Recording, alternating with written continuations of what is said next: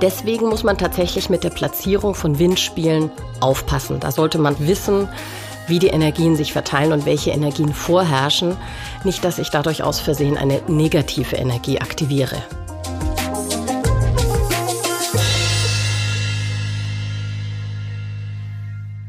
Herzlich willkommen zu einer neuen Folge von Feng Shui ist man nicht mit Stäbchen. In dieser Folge befassen wir uns mit Wandschmuck und Deko. Also mit all den Dingen, mit denen wir unser Zuhause verschönern wollen. Ich habe, wie immer, mit Feng Shui-Expertin Julia Ries gesprochen und sie gefragt, wie man das Thema Deko überhaupt richtig angeht. Was muss ich beachten, wenn ich einen Spiegel für den Flur suche oder ein Bild für mein Schlafzimmer? Denn, und hier muss ich gleich mal spoilern, Manchmal wirkt ein Bildmotiv anders als es scheint, habe ich gelernt. Und somit ist beispielsweise ein Bild von den Pyramiden kein geeignetes Motiv fürs Schlafzimmer. Mein Name ist Kerstin Trüdinger und wenn ihr erfahren wollt, welche Motive dagegen gut ins Schlafzimmer passen und wie ihr die zu euch passende Deko findet, dann hört euch jetzt mein Gespräch mit Architektin und Feng Shui-Expertin Julia Ries an. Hallo Julia, herzlich willkommen. Hallo Kerstin, schön wieder hier zu sein. Weißt du noch, über was wir uns heute unterhalten? Du hast mir gesagt, wir sprechen heute über Wanddeko beziehungsweise über Deko allgemein und das in Zusammenhang mit Feng Shui. Genau. Was ist denn das Ziel eines Wandschmucks? Grundsätzlich hängen wir Dinge auf, die wir schön finden und die wir gerne betrachten. Und äh, in Zusammenhang mit Feng Shui erinnere ich an das, was gilt, und zwar, es wirkt das, was wir wahrnehmen. Und insofern, wenn wir irgendetwas an die Wand hängen, müssen wir uns einfach anschauen, an was erinnert mich das, wie wirkt das auf mich, erkenne ich Elemente, die da wirken und beeinflussen die die Energien im Raum? Ja, auf jeden Fall. Mhm. Gibt es denn Unterschiede, was den Wandschmuck anbelangt, in Abhängigkeit von dem Raum, in dem er aufgehängt wird? Würde ich auch sagen. Also es gibt Wanddekorationen oder Bilder oder solche Dinge, die ich im Wohnzimmer oder in der Küche oder irgendwo äh, sehr gut ertrage, die aber vielleicht im Schlafzimmer nicht so gut ankommen, weil sie vielleicht zu energetisierend sind. Es kann ja auch sein, dass da was Aggressives drinsteckt, was jetzt nicht negativ sein muss oder einfach für eine Unruhe sorgt da muss man auf jeden Fall differenzieren, was die Nutzung der Räume betrifft. Mhm. Und dann muss man sich natürlich eben grundsätzlich anschauen, welche Energien wirken in den Räumen und wie wirkt dieser Wandschmuck eben wiederum, dass ich durch die ich nenne es jetzt mal Elementewirkung dieses Wandschmucks, der kann natürlich die Energien beeinflussen. Das mhm. muss ich auch prüfen. Mhm. Kannst du zu dem ersten, was du gesagt hast, noch mal ein Beispiel nennen? Also du hattest von etwas gesprochen, was äh, sehr energetisierend wirkt, weil es vielleicht aggressiv auch rüberkommt. Beispiele so für verschiedene Varianten. Also äh, ein Bild, das ich gerade im Kopf habe, vielleicht ein, ein Bild von Feuer oder irgendwas mit viel Rotanteil, ist also etwas, was ich im Wohnzimmer oder im, im Bereich, wo der Esstisch steht, da kann ich das sehr gut ertragen, da kann das auch was sehr Schönes sein. Das ist etwas, was ich jetzt im Schlafzimmer nicht aufhängen würde, weil ich da grundsätzlich Feuerelemente versuchen würde zu vermeiden. Mhm. Einfach weil es zu einem unruhigen Schlaf führt. Mhm. Da muss man jetzt auch überlegen, dass zum Beispiel äh, dreieckige Formen symbolisieren auch das Feuer. Das heißt, äh, wenn ich jetzt zum Beispiel ein Bild von den Pyramiden habe, und das, das kann ein ganz tolles Bild sein. Das würde ich jetzt zum Beispiel auch nicht unbedingt im Schlafzimmer aufhängen, mhm. weil es eben wieder wie Feuer wirkt. Mhm, das ist ein gutes Beispiel, ja. Weil genau, ich finde, darum geht's ja auch, dann so ein Gefühl dafür zu entwickeln, für was stehen bestimmte Elemente. Und beispielsweise wäre ich jetzt nicht drauf gekommen, dass ein Bild von Pyramiden jetzt im Schlafzimmer ungeeignet wäre, weil es ja eigentlich an und für sich etwas Ruhiges ist. Stimmt. Genau. Also äh, insofern muss man sich zuallererst diese Wanddeko, die man da aufhängen möchte, mal im Hinblick auf die Wirkung bezogen auf die Elemente anschauen. Also mhm. wirklich dreieckige Formen sind Feuerformen, die man nicht ins Schlafzimmer hängt. Runde Formen sind Metallformen, sowas kann man durchaus ins Schlafzimmer hängen, also das stört jetzt nicht. Mhm. Alles, was so senkrechte Strukturen hat, erinnert an Holz oder eben auch was an Pflanzen oder, oder wirres Wachstum erinnert, das ist auch Holzenergie und die muss eben auch dann wiederum da platziert werden, wo sie funktioniert und wo sie weder den Menschen beeinträchtigt noch irgendwie die Energien negativ beeinträchtigt. Mhm. Wie gehe ich denn an die ganze Sache ran? Wenn ich jetzt beispielsweise mir mein Wohnzimmer vornehme. Gehen wir mal davon aus, ich habe noch kahle Wände, ich weiß mein Element, wie gehe ich an diese Sache ran? Also es ist schon mal ein großer Vorteil, wenn man das eigene Element kennt. Dann kann ich jetzt zum Beispiel sagen, wenn jemand Wasserelement ist, dann würde ich ihm davon abraten, Erdelemente für die Dekoration herzunehmen, weil Erde macht Wasser kaputt. Mhm. Das wären jetzt waagerechte Strukturen oder alles, was gelblich, ockerfarben, bräunlich ist. Mhm. Auf sowas würde ich dann eher verzichten. Optimal ist es natürlich, wenn man die Energien in dem Raum selber kennt, weil dann weiß man auch, wie man den Raum gestalten kann. Mhm. Aber weiß ja nicht jeder, nicht jeder macht jetzt sofort eine Feng Shui-Beratung. Mhm. Deswegen kann man sich schon mal auf das eigene Element konzentrieren und kann dann, wenn man eben zum Beispiel Wasserelement ist, gestalten, indem man Metallelemente oder auch Wasserelemente verwendet. Mhm. Denn das Wasser entspricht einem selbst und Metall wiederum fördert Wasser. Mhm. Und so kann ich gestalten. Jetzt weiß ich auch aus der letzten Folge, dass Wasser zum Beispiel auch blau ist. Dann kann ich ja zum Beispiel eine, wenn ich sage, ich möchte irgendeine Wand farbig gestalten, dann kann ich dafür ja ein Blau verwenden. Dann weiß ich schon, mich fördert das auf jeden Fall. Mhm. Das heißt, wenn ich mein eigenes Element kenne und diesen Förderzyklus, damit kann ich schon mal recht viel anfangen. Das ist auf jeden Fall ein guter Ansatz. Mich daran orientieren, okay. Mir ist jetzt noch eine weitere Wanddeko eingefallen, und zwar Spiegel. Ja. Wie verhält es sich denn damit? Spiegel sind äh, ein ganz spezielles Thema. Und zwar Spiegel sollte man auf keinen Fall im Schlafzimmer aufhängen. Oder wenn man jetzt äh, einen Spiegel im Schlafzimmer hat, am Schrank oder so, dann sollte man den nachts verdecken, zuhängen. Das hängt damit zusammen, dass im Schlaf der Körpergeist Po unseren Körper verlässt und auf Reisen geht. Das ist sozusagen wie wenn wir träumen. Mhm. Und wenn dieser Körpergeist aus dem Körper herausgeht und sich selbst im Spiegel sieht, dann erschrickt er so, dass er zurück in den Körper fährt. Das heißt, er macht keine Reise, das heißt, er kann sich sozusagen nicht erholen und wir wiederum auch nicht. Das ist das eine. Dann, was vielleicht ganz viele auch schon wissen, sollte man Spiegel nicht gegenüber der Tür, also auch vor allem nicht gegenüber der Eingangstür aufhängen, mhm. weil dann alle Energien, die mitgebracht werden, sofort wieder rückwärts rausfliegen. Mhm. Also die prallen zurück. Aber auch schlechte. Auch schlechte, aber hauptsächlich möchte ich doch, dass die Menschen gute Energien mitbringen. Mhm.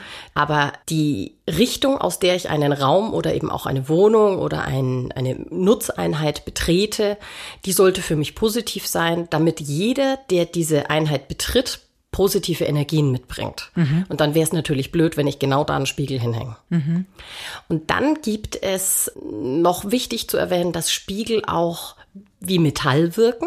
Vor allem, wenn sie rund sind, dann erst recht. Das heißt, auch da muss ich wieder überlegen, äh, welches Element hier gefördert wird oder eben auch nicht. Also ist das gut oder ist das schlecht? Und dann gibt es ganz spezielle Feng Shui-Spiegel. Das sind sogenannte Bagua-Spiegel. Mhm. Das sind runde Spiegel auf einem achteckigen Holzgrund. Das hängt mit dem Bagua zusammen. Das Bagua sind diese acht Himmelsrichtungen, die mhm. vier Haupt- und die vier Nebenrichtungen. Und diese speziellen Bagua-Spiegel setzt man ganz bewusst an Stellen ein, um schlechtes Ski zurückzuwerfen. Mhm. Die wendet man nur im Außenbereich an. Also ist auch ein ganz wichtiger ah, Hinweis. Ah, also nicht in der Wohnung oder im Haus, sondern dann mit Außenbereich meinst du jetzt Garten oder Außenseite des Hauses? Richtig.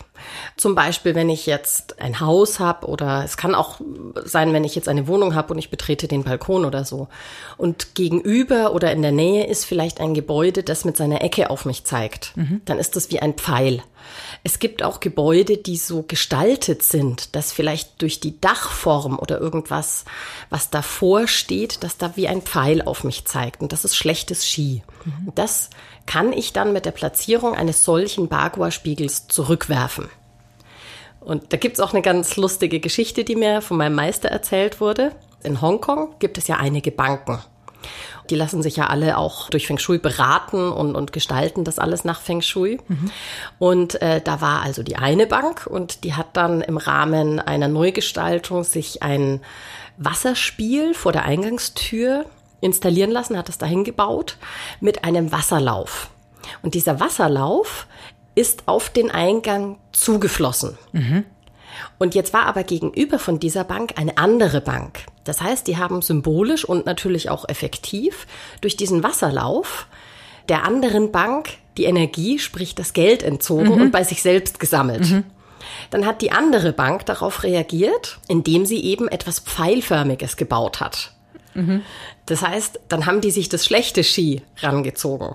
Dann haben die wiederum reagiert, indem sie solche Spiegel aufgehängt haben und das schlechte Ski wieder zurückgeworfen haben. Also mhm. so, solche Spielchen passieren da.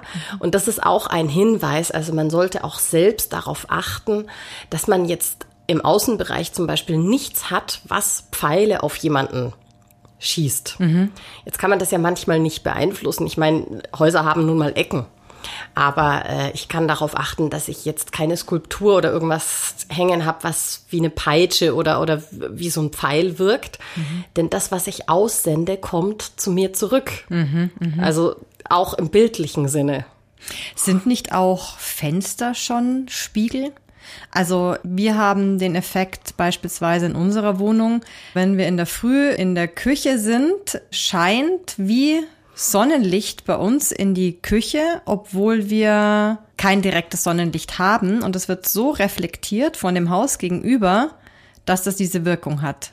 Ist Stimmt. das dann nicht auch ein Spiegel? Eigentlich ja, da muss ich dir recht geben. Mhm. Eigentlich ja.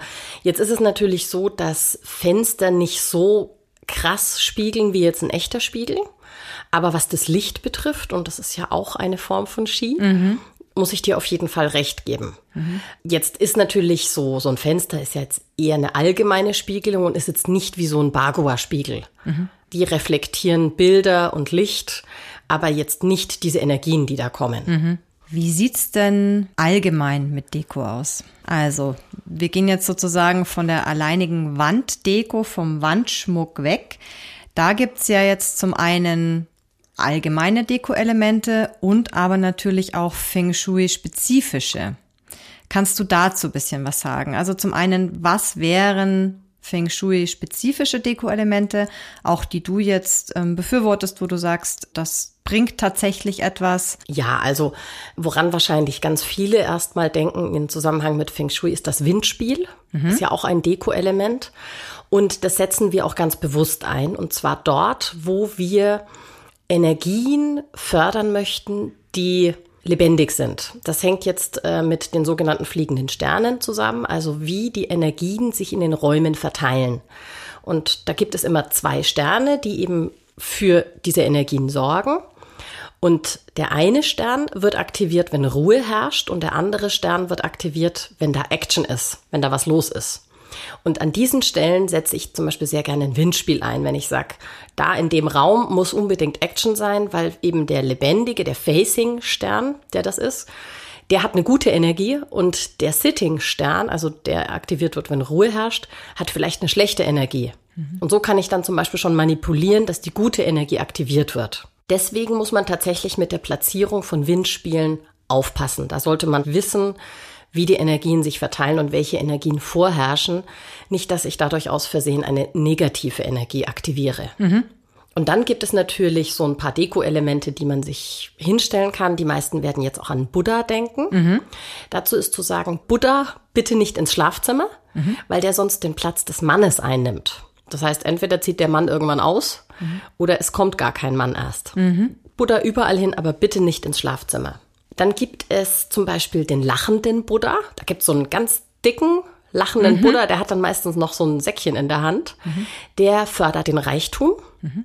und überhaupt gute Energien, weil das Säckchen, das er in der Hand hat, ist ein Geldsäckchen und der ist ja meistens so dick. Das heißt, der steht auch für Wohlstand und Überfluss. Mhm. Den ähm, kann man zum Beispiel sehr gut mit Blick zur Eingangstüre positionieren und am besten immer ein bisschen höher als die eigene Sitzposition. Mhm. Damit Warum? er so ein bisschen über allem drüber steht. Ah ja. Weil es der Buddha ist. Mhm. Der sollte jetzt vielleicht nicht unbedingt am Boden rumstehen. Mhm. Dann gibt es noch viele äh, kleine Dinge. Ich werde jetzt mal ein paar Beispiele nennen. Da gibt es zum Beispiel den Fisch oder Fische. Kennt mhm. man vielleicht auch. Ähm, steht auch für Überfluss und wird in China gerne zu Neujahr gegessen übrigens, mhm. damit Jahr für Jahr Überfluss herrscht. Also man verzehrt dieses Symbol auch noch gleich. Mhm. Also der Fisch steht einfach für Überfluss, reiche Ernte, und solche Sachen. Mhm.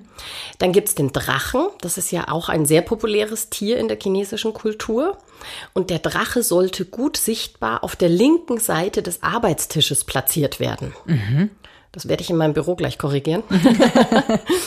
das ist eine stärkende Figur, die fördert die eigene Autorität, die Beliebtheit, das Vermögen. Mhm. Also bringt einfach solche positiven Eigenschaften noch mehr hervor. Mhm. Dann gibt es Steinlöwen zum Beispiel.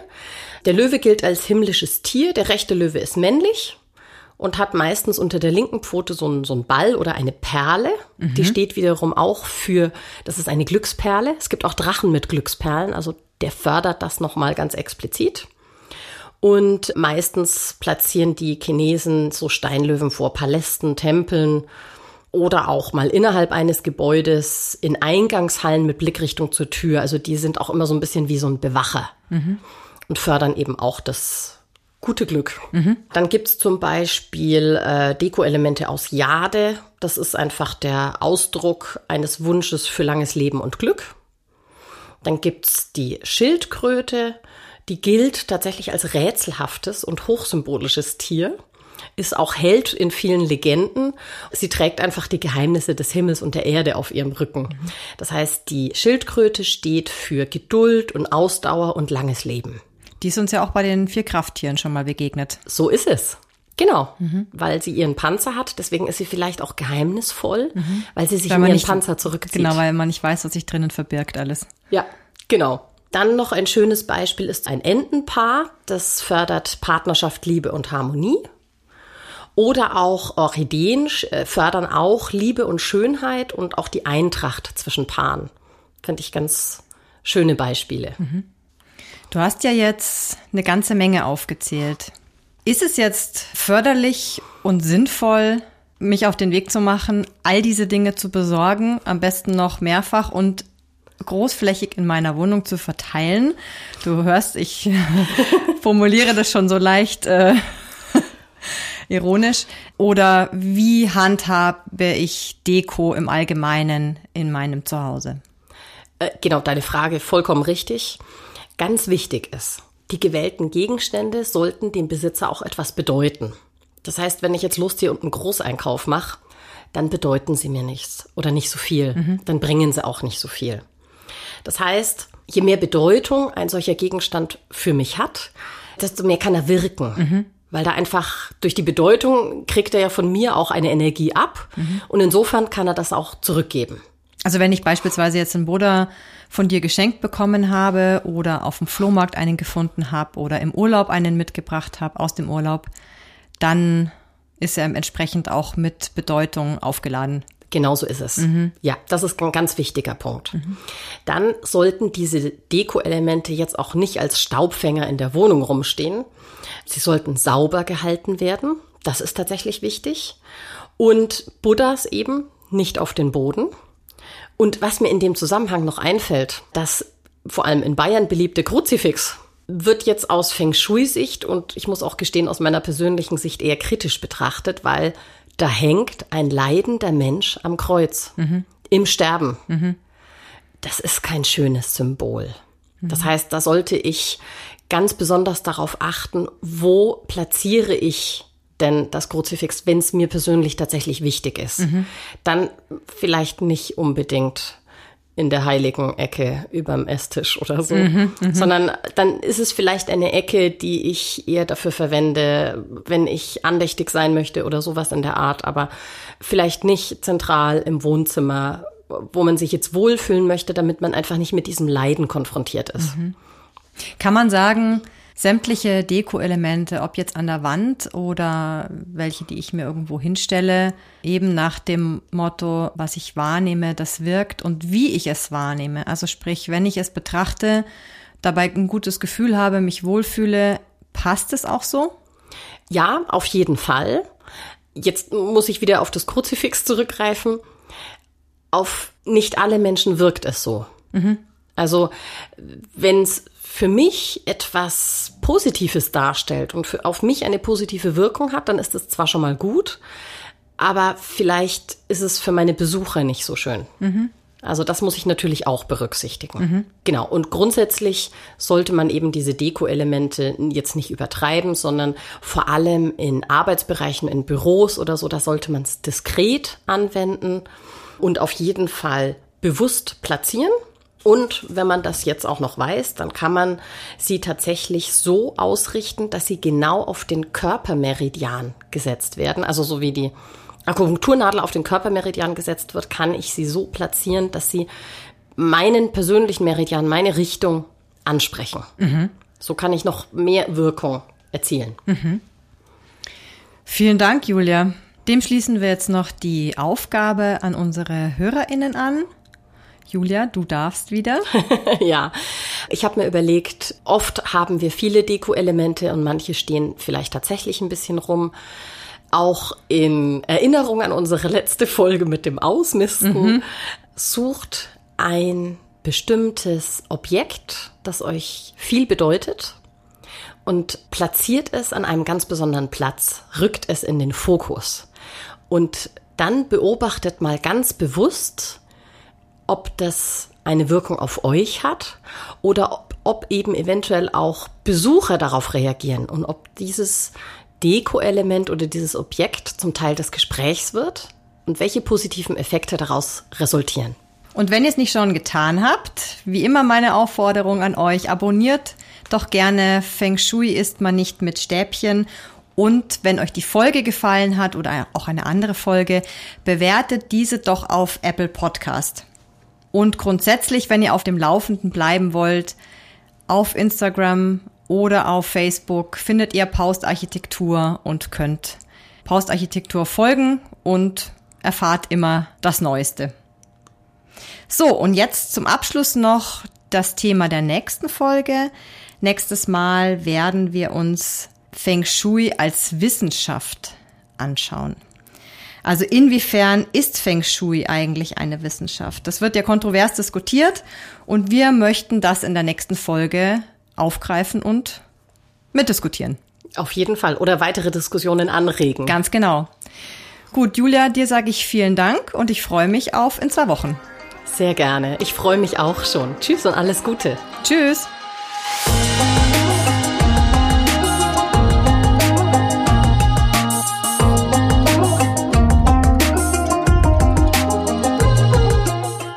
Dieser Podcast wurde produziert von Kerstin Trütinger.